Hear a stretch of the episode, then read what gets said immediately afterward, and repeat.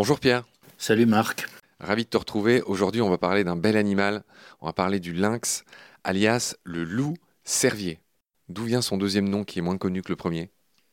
Oui, alors là, Buffon est, très clair. Euh, il dit qu'au fond, euh, le lynx n'a rien à voir avec le loup, hein, du point de vue euh, de sa morphologie, de son comportement. C'est un félin alors que l'autre est un canidé. Voilà. Et seulement son hurlement peut le rapprocher du loup. Buffon est parfois un peu ironique en disant il a seul ce hurlement a suffi pour lui faire donner ce nom de loup auquel alors on a ajouté l'épithète cervier tout de même, cervier venant de cerf parce que le lynx s'attaque aux cervidés, aux cerfs. Alors, il mange surtout des chevreuils, hein, le lynx. Il ne faut, pas exagérer. On, a vu peu de lynx abattre des vrais cerfs, au sens euh, cerf qui brame, c'est ce très très gros animal. Donc le, lynx, sa proie favorite de prédilection, c'est le chevreuil, hein, qui est beaucoup plus petit. Mais tu as raison, c'est un cervidé. Qui est un cervidé. Un mot sur le nom lynx, qui vient de quoi? De l'INSEE en grec? Voilà, qui vient du nom grec lux, lix, qui d'ailleurs est le nom d'une divinité. Comme toujours, euh, les Grecs ont cherché à rapprocher la mythologie de la nature, et donc euh, la divinité lynx, c'est ce personnage qui pouvait voir à travers les planches. Donc une vue extrêmement perçante. Et les nuages. Et les nuages aussi, mais les nuages à la limite c'est moins euh, spectaculaire que la planche. Voir à travers une planche c'est quand même très fort. Voilà, et on a donc associé ce personnage au lynx euh, de la nature qui a effectivement une vue particulièrement perçante. Donc, ce que tu es en train de me dire, Pierre, tu, m'as coupé l'herbe sous le pied. On voulait parler de cette expression avoir des yeux de lynx, qui vient encore une fois, je ne sais pas comment ça s'appelle en, étymologie, qui, en fait, qui vient de ce personnage qui s'appelait Lyncée. Donc, l'expression au départ vient de la mythologie grecque, avoir les yeux de Lyncée. Et puis, par contamination, c'est devenu le lynx. Mais le pauvre animal n'a rien à voir avec ces personnages. Oui, enfin, il a quand même, il est réputé avoir une vue euh, efficace. Cela étant, c'est vrai, c'est pas le seul. Hein. Mais les Grecs ont probablement fait cette observation particulière. Hein. Rappelons-nous, quand on a vu que l'alopécie était inspirée par un comportement particulier du renard, là, en l'occurrence, on ne sait jamais d'ailleurs si c'est la mythologie qui a précédé l'appellation dans la nature ou l'inverse. Les deux viennent en même temps. D'accord. Donc le lynx, euh, lynx en anglais, lux en allemand, en espagnol, il me semble que c'est lince.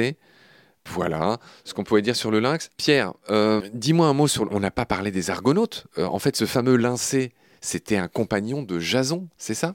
Voilà. Disons que c'est un peu latéral hein, dans la vie de Lyncée, mais effectivement, il a participé à l'aventure de Jason qui est allé chercher la toison d'or quelque part en Asie mineure, et son navire euh, s'appelait Argo, d'où les Argonautes. donc Lincé pouvait voir à travers une planche de chêne, ce qui euh, facilitait le travail de ces argonautes. Moi, j'ai vu qu'il aidait à guider le bateau, même dans le brouillard aussi, ce genre de choses. Il était utile pour naviguer, ce fameux lincé. Je voulais juste ajouter que la fameuse toison d'or dont tu parles, il me semble que c'est la toison d'une chèvre à la base qui devait s'appeler Amalthée, c'est ça? Et qui plongeait dans un fleuve qui s'appelait le Pactole, Pactole qui a donné le nom du pactole euh, monétaire. monétaire, qui est une rivière qui probablement devait contenir de l'or. Hein, les orpailleurs euh, savent bien que certaines rivières peuvent être exploitées de cette façon-là. Et donc, cette peau d'animal euh, trempée dans le pactole se chargeait de pépites d'or en quelque sorte. Ah oui, d'où la toison d'or. Ok, bien vu. Voilà, d'où la toison d'or. Pierre, on va enchaîner sur un animal euh, qui s'appelle le caracal, qui ressemble un peu au lynx. Lui aussi, il a des pinceaux sur les oreilles, c'est-à-dire ces petites touffes de poils. Caracal, caracal, de son nom scientifique. Et lui, c'est assez rare. Son nom vient du turc, apparemment. Oui, du turc euh. Donc là, c'est très clair. Kara, ça veut dire noir en turc. Kulak, c'est oreille. Donc c'est tout simplement une sorte de lynx qui a les oreilles noires. Et une fois de plus, les Allemands sont très descriptifs. Ils disent Wüstenluchs, ça veut dire le lynx du désert, et c'est comme ça qu'ils appellent le caracal. On va enchaîner sur un animal qui m'est cher aussi, c'est le puma, qu'on appelle aussi le cougar ou le cougouar, euh, selon qu'on est en Amérique du Nord ou du Sud. D'où vient ce nom de puma? Oui, là c'est vraiment très amusant parce qu'on a deux langues amérindiennes en compétition. Le quechua, qui est la langue du Pérou, hein, la langue amérindienne du Pérou. Des Andes, plus généralement. Des Andes, Puma. Et par contre, c'est du tupi à nouveau que euh, vient le mot couguar. On retrouve le war de jaguar, évidemment, c'est-à-dire l'animal bondissant. Et Cook, ça serait la couleur, la couleur du cerf à nouveau. Euh, sa robe, en effet, est rougeâtre comme un cervidé. D'accord. On va enchaîner sur un autre petit félin magnifique qui s'appelle l'oslo, ou le chat-tigre américain, euh, ocelote en, espagnol, euh, ocelot euh, in English. Yes. Qu'est-ce que tu peux me dire sur l'oslo? D'où vient ce nom-là? Eh bien, on va, nous voilà avec une troisième langue amérindienne, mais cette fois le nahuatl. Le nahuatl, c'est la langue des Aztèques, c'est-à-dire euh, la zone du Mexique. Hein. Et en, en nahuatl, cet animal s'appelait Taloslotl. Tali, ça veut dire champ, oslot, sorte de jaguar à nouveau. Et alors là, ce qui est amusant, c'est cette, cette, sorte de consonne particulière, tle, tl, qui est vraiment typique de cette langue nahuatl. Euh, on connaît bien tomatle, qui a donné tomate, par exemple. Chocolat. Chocolat, qui a donné chocolat. Et voilà que oslot a donné oslo. D'accord. Tu te régales avec tes langues amérindiennes, là, parce que le félin suivant, c'est le margay, le chat-tigre acrobate cette fois. Et à nouveau le toupie, qui nous donne ce nom margay. Euh, évidemment, chat-tigre, c'est euh, plus clair. Un, intermédiaire entre le chat et un animal tigré. Tigré, à nouveau, dans un sens très large, qui en fait est plutôt tacheté que tigré. On va enchaîner sur le serval, le chat-tigre africain cette fois, le serval en français, gâteau serval en espagnol. D'où vient son nom? Oui, alors un nom extrêmement choquant, car serval s'écrit S-E-R-V-A-L, et pourtant c'est clairement un nom tiré du nom du cerf, les cervidés, qui bien sûr est un C, Cervus, C-E-R-V-U-S. Voilà, Buffon, curieusement, a, entériné cette, euh, graphie. cette graphie un peu fautive. Il y a guère que euh, en espagnol qu'on trouve l'expression gâteau cerval avec le C, chat, serval, voilà. Mais dans toutes les autres langues, euh, on est resté avec cette faute du S au lieu du C. Mais moi, ce qui m'étonne plus que l'orthographe, Pierre, c'est qu'à avoir euh, ce félin avec le cerf?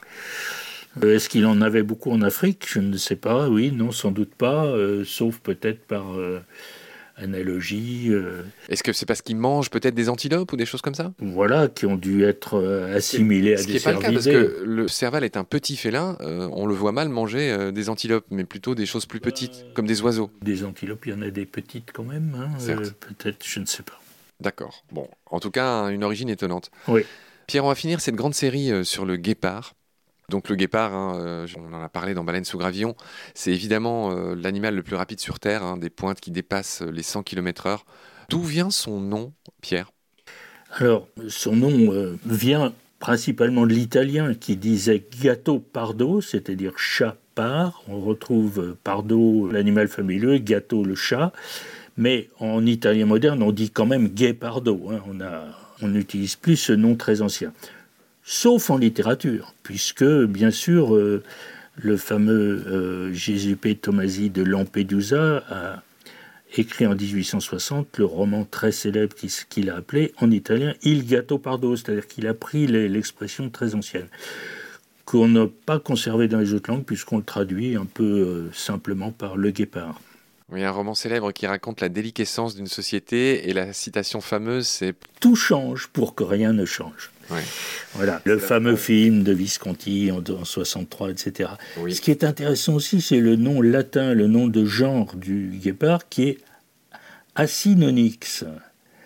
Alors, Acinonyx, euh, ça vient du grec akinesia, c'est-à-dire l'absence de mouvement. A, c'est le privatif.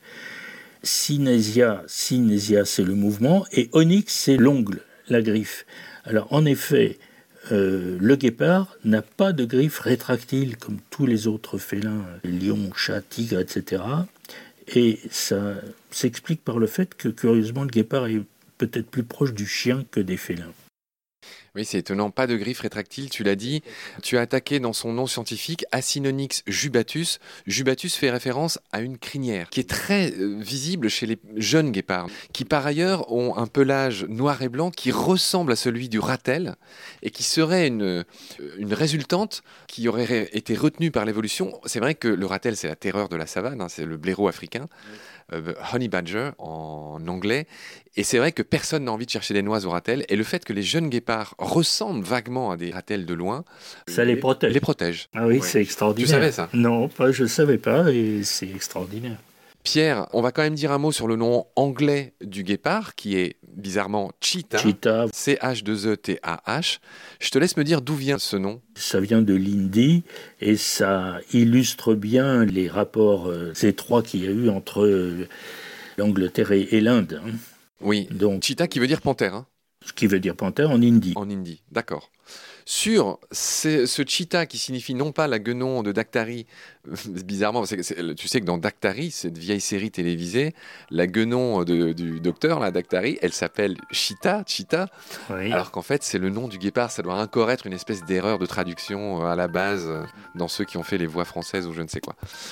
Pierre, sur ces notions de cheetah, de guépard et de félin, je te remercie pour ta lumière. Je te dis à la prochaine. Prends soin de toi. Salut. Salut Marc.